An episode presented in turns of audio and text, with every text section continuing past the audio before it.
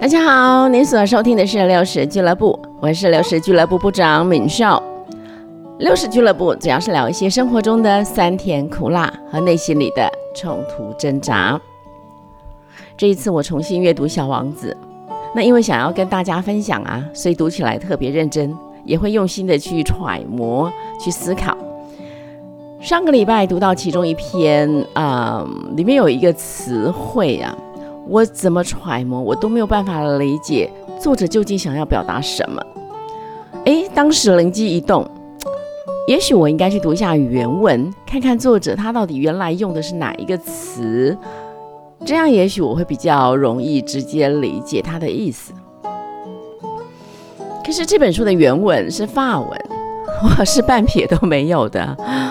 诶，那如果我可以找到英文版，多少会有些帮助才对。可是到哪去找英文版的书啊？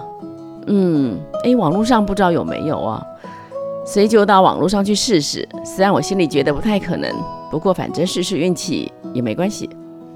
我就输入了这个小文小王子的这个法文啊，结果一个 return 按下去，嘿，居然有哎，真的有，而且每一张都是完整的英文版，哇，真是喜出望外。所以我立马就找出了我想读的那一章，没想到这一读哦，我就欲罢不能了，读了一章又一章，因为突然间我什么都懂了。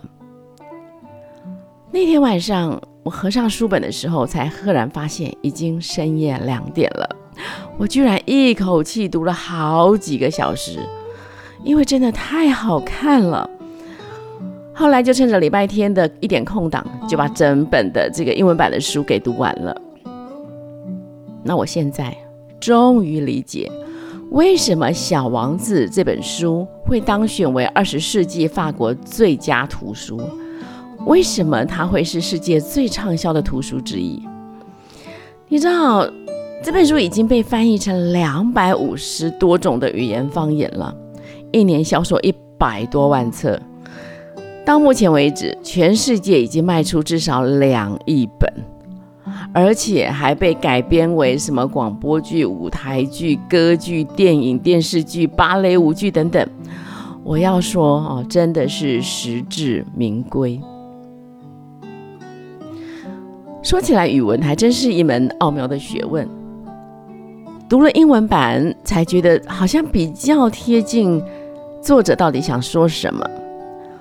我仔细检视啊，对照了一下，其实我读的这个这版的翻译本呢，没有什么大错，只是在掌掌握这个啊作者的语义或者是情感上有那么一点点出入。那问题是啊，这种讲究内心转折的作品，语义差一点就差很多，口气差一点就可能错过主角的心情。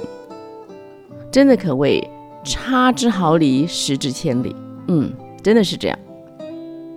哎，那我想出版社应该找我帮他们翻重新翻译才对。嗯，人生历练多一些，好像情感掌握深一些。哎，这倒倒发现了这么这个年龄的一个优势，哎哈，这也是一大收获。好，再回头来聊一聊小王子。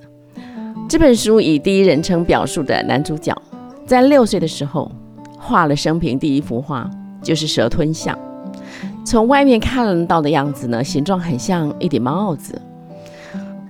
这个大人们我没有想象力，看不见里面的大象，所以小男孩大失所望，只好再画出这个蛇里面的大象，希望大人比较了解一点。可是大人看到。看到这两幅画之后的回应，清一色是说：“别管这些画了，好好去读书啦！”啊，这个童年事件大大扼杀了小男孩未来有可能做一位画家的生涯选择。他发现大人呢，只看重所谓的结果，从来不会好好的把事情弄清楚。既然看起来像一顶帽子，那就是一顶帽子啦，不必想太多。反正啊，看起来像什么就是什么了啦。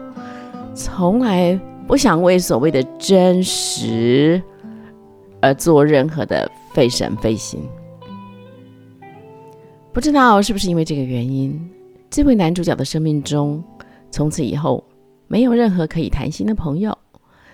虽然他驾着飞机有机会去到全世界各个地方，但他其实内心是十分孤独的。直到他因为飞机失事，在撒哈拉沙漠遇见了小王子。那这一位从 B 六一二行星来到地球的小王子，跟地球上所谓的大人，刚好是一个强烈对比。大人只看表面结果，小王子注重内在真实。他心心念念着，在他家乡那个星球上的一朵玫瑰花。他看得到蟒蛇，也看得到蟒蛇里面的大象。他看得到一个箱子，也看得到箱子里面的小羊。这个从天而降的小王子来到地球，跟这一位也曾年轻过的飞行员，前后相处也不过是一个礼拜左右的时间，却让这一位年纪关系在六岁之后再也没有真实连接的男主角。终于尝到了人与人的关系可以是十分美好的。他发现了人在真实的连接中会感到牵挂、着急、心疼、不知所措，听起来很麻烦，但其实正是这些真实的情感，让人知道自己活着。因为这些情绪感受来自一份真诚的爱，亲爱的朋友们，不知道您是否也能感受到，在真实关系中，不管是牵肠挂肚还是魂萦梦牵，都很美。嗯，明秀祝福您拥有最真实的关系，让爱流动，在真实的连接中。感受到生命的丰满，恩典满满。咱们下回聊。